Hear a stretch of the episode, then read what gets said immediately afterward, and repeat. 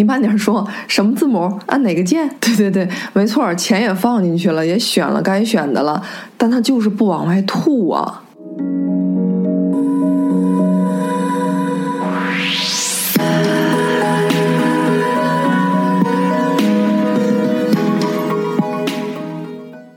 只要去到一个地方啊，路边有自动售卖机，我都会停下来凑上去看看里面都放了些啥，什么东西可以堂而皇之的摆在大街上售卖。为数比较多的呀，是咱们在国内就很常见的了，饮料、小吃和各种零食。我能够记下来的都是一些特别的，像鱼子酱啊、牛肉丝儿、杯子蛋糕、沙拉、金条、香烟、大闸蟹、运动鞋、防晒霜、卷饼。烤土豆、香肠、培根、披萨，对，还有雪茄和香槟，甚至还有足球国家队的队服，也有人真的给你递糖果的那种所谓的自动售卖机啊。当然，这里面印象最深的就是柔软舒适的鞋子。这种自动售卖机我只遇到过一回，那回还真应景儿，走路走太多了，皮鞋嘛，终归是比较硬，脚实在是太疼了。万幸的是，自动售卖机里面有鞋子，非常贴心。机器上的标语就是“走累了吗？高跟鞋很不舒服吧？来换一双。”听说有些地方直接把汽车放到自动售货机里面，可以租车。不过我迄今为止还没有碰到过，没机会尝试。但满足好奇心的过程啊，必然要担负一定的风险。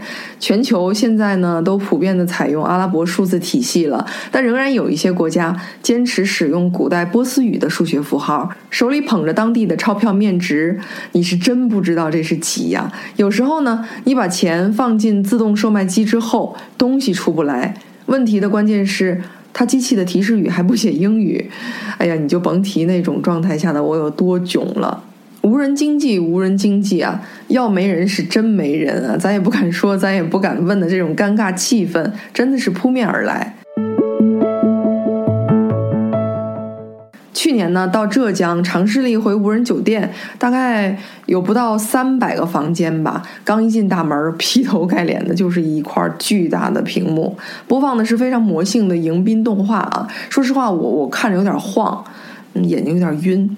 里面太多高科技、智能化的设备，幸好门口还站着一位服务员。也许啊，这是人类介入这家酒店的最极致的表现形式了。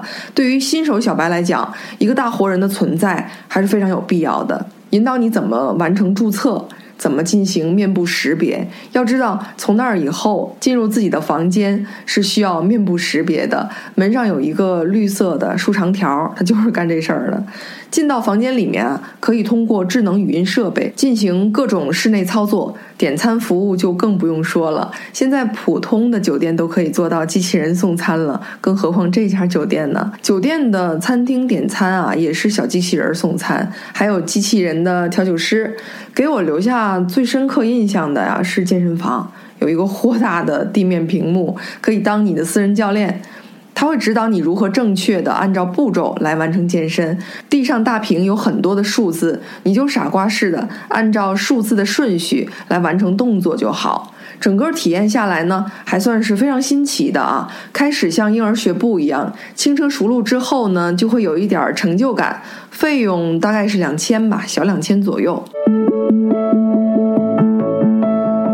我们国家啊，各大电子商务平台都在布局研发无人仓库、无人配送站、无人客服和场内的无人货车。电子商务大佬呢，在忙着布局；科技大佬在忙什么呢？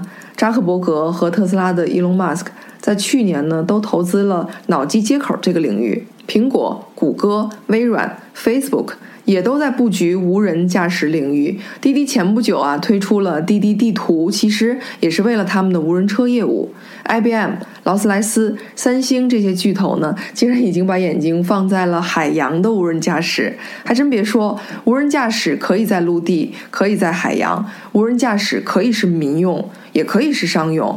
咱们国家前不久呢就改造成功了二百九十吨吧，大概无人驾驶矿用卡车。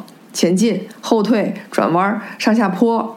装载、卸载，在完全没人操作的情况下，操作精度平均的横向偏差低于零点三米啊，好像是在今年交付使用了，已经在鄂尔多斯一个叫黑带沟，好像是叫这个名字啊，记得不是很清楚。黑带沟一个露天的煤矿，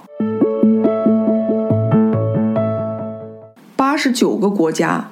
三千个 CIO 的调查，这个是针对他们的一个调查啊。在过去的四年当中，对人工智能的部署增长了百分之二百七。就甭说商业方面了，在非商业方面，三十多个国家的 CIA 专员都在被监视跟踪，有大概一百四十个人工智能项目是帮助间谍来摆脱这些监视跟踪的。记得几年前吧，就看到哥们儿家里连接了将近一百个，差不多真的有一百个智能家居设备，用一个统一的 app 来控制，像遥控器一样。坦白讲，那还是在智能音箱大行其道的前头，在很久之前。但我印象很深刻，嗯，那时候哥们儿就跟我说：“你等着吧，不用多久，智能音箱就应该会发展成未来的旅行社。”可以完全通过一句话订完所有的机票、航班。奇幻的二零二零呢？新冠疫情让我们对非接触的需求大大增加了，尤其是消毒和配送机器人供不应求。有一种机器人啊，可以通过传感器在医院里面自动行走，并且发射紫外线，把门把手啊、墙壁进行消毒。就今年二零二零年，产量增加到原来的十倍。客户大部分呢是机场、酒店和政府机关。人工智能的发展啊，咱们是应该跟着焦虑呢，还是鼓掌呢？一句话啊，人工智能的发展是不可抵挡的。人类和 AI 应该是肠道和菌群那种共生的关系。我们要做的就是能跟人工智能和平共处，这样能极大的提高人的工作效率。在无人经济的大时代，真正扛票房的主角也必定是人工智能。人工智能好吗？好。人工智能呢，现阶段已经帮助我们在各个领域做了很多事儿了，帮我们进行动态定价。帮我们预测收银台的排队状况，预测二手车的交易价格。更有意思的是，通过机器学习，人工智能还可以预测啤酒的需求，预测误差缩小在百分之一以内。这对供应链、对物流的管理是非常有利的。人工智能呢，还可以分析电子邮件，筛选出有可能泄露信息的员工，可以判断在线学习用户的理解程度和复习的必要性，因人而异的选择培训教材。人工智能呢，还可以帮助我们更加开脑洞的进行科幻表达，并且呢，能够跟艺术啊、跟设计这些比较前瞻的东西进行一些混搭。除了意识层面啊，除了数据层面的帮助以外呢，在体能上，他们也帮助我们太多了。有一个快销的服装品牌啊，全球的。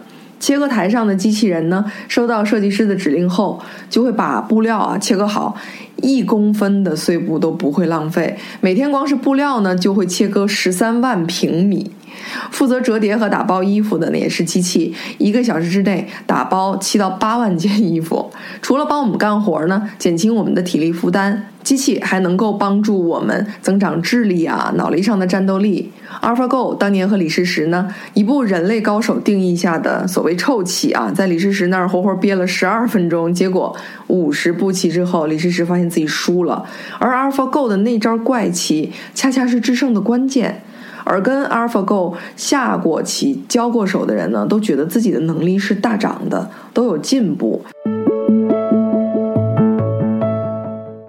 了，学到东西归学到东西，面对输赢呢，我们人类还是有一定的胜负心的，还是会有一点点焦虑跟失望的。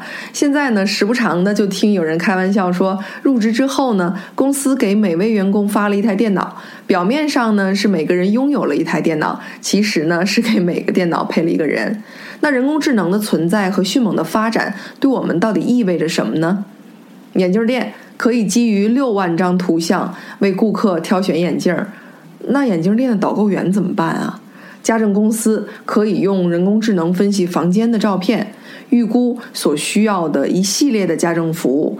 那家政的销售人员该做什么应对措施呢？汽车维修店可以通过机器学习找出汽车故障的原因，那汽车维修师傅咋办呢？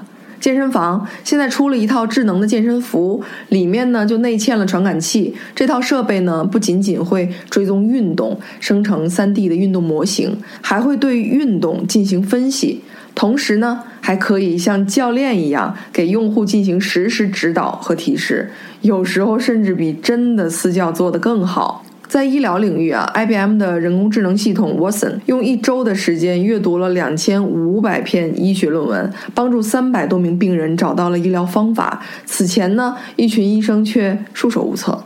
法律领域。Coin 这家公司人工智能的合同审阅服务，对合同风险判断的水平比人还高。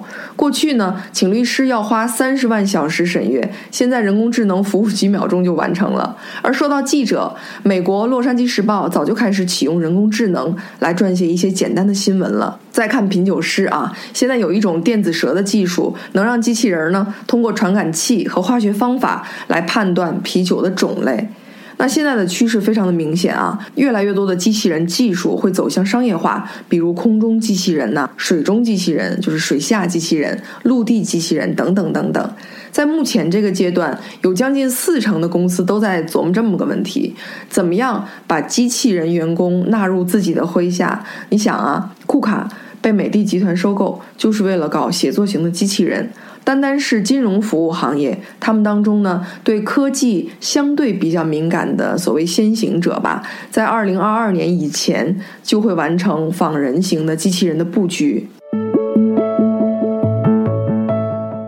每年的双十一成交额都会创新高，但是有意思的是，在双十一的当天，阿里的员工需要做的事情越来越少。甚至呢，有不少阿里人发现，双十一当天他们居然无事可做，就连压力最大的客服部门，竟然也几乎不用加班。原因也不难猜了，大部分的活儿都交给机器人干了。嗯，在双十一当天啊，每个客户每次刷新的时候，向他展示什么商品，推荐哪些活动，做出哪些引导，全部是由机器来做的决定。就连客服工作也有百分之八十是交给机器人阿里小咪来完成的。提到这个变化，还要提一句啊，天猫自己都会有一个记录，就是一个数据啊，第一亿个包裹是在双十一后第几天送到购物者手里的。这个数字呢，在二零一三年是九天，到了二零一九年，第一亿个包裹送达消费者手里只花了二点四天。你猜今年呢？零一四年，微软推出小冰啊，很多人以调戏小冰为乐，嗯，殊不知其实是在帮助小冰提升智力水平。都说呢，人工智能正在吃掉软件行业，这种类似的判断啊，也许啊稍微有一些夸大其词。但是我们必须要看到智能化的力量，由机器取代人来进行决策、提供服务，这不单单是提升效率的问题，而是智能化可以完成人力根本无法完成的任务。数据智能、人工智能技术的迭代是不等人的，嗯，也不会对人类产生任何的怜悯之心啊。未来十年，起码说欧美企业吧，当中有超过百分之四十都将不复存在。就在八月底吧，美国的联邦航空管理局好像是说，亚马逊公司获得了联邦政府的批准，在之后呢，空中送货无人机可以加入亚马逊的送货队伍，帮助这家公司投递包裹了。无人机可以连续飞行二十四公里，并且在三十分钟之内把不超过五磅，也就是差不多四点五公斤吧。这个货物送到消费者的家中。如果我们要做好长期和疫情共处的准备啊，那通过无人机配送可能会成为未来的一个潮流。一直说无人经济、人工智能，很多人呢。都会被下岗，真的这样吗？其实它会派生出很多机会的。我一个好朋友的一个长辈亲戚啊，曾经干了一份我完全想象不到的工作啊。晶体管之前广泛使用的真空管啊，虽然也能做计算，但它不是只是笨重啊、麻烦，而且非常容易坏，平均差不多六七分钟就要烧坏一只，烧坏了就得换。所以当时的计算机甚至要专门有一组工程师负责查找、替换这些。损坏的真空管儿，朋友亲戚干的就是这个活儿。现如今呢，机器替代了人去做大量的工作，那人真的就失业了吗？也没有。他亲戚自然而然的就找到了新的工作岗位啊，因为要满足不断变化的业务需求嘛，所以旧的生产岗位消失了，先别着急忙慌的，新的就业、新的工种、新的岗位会出现的。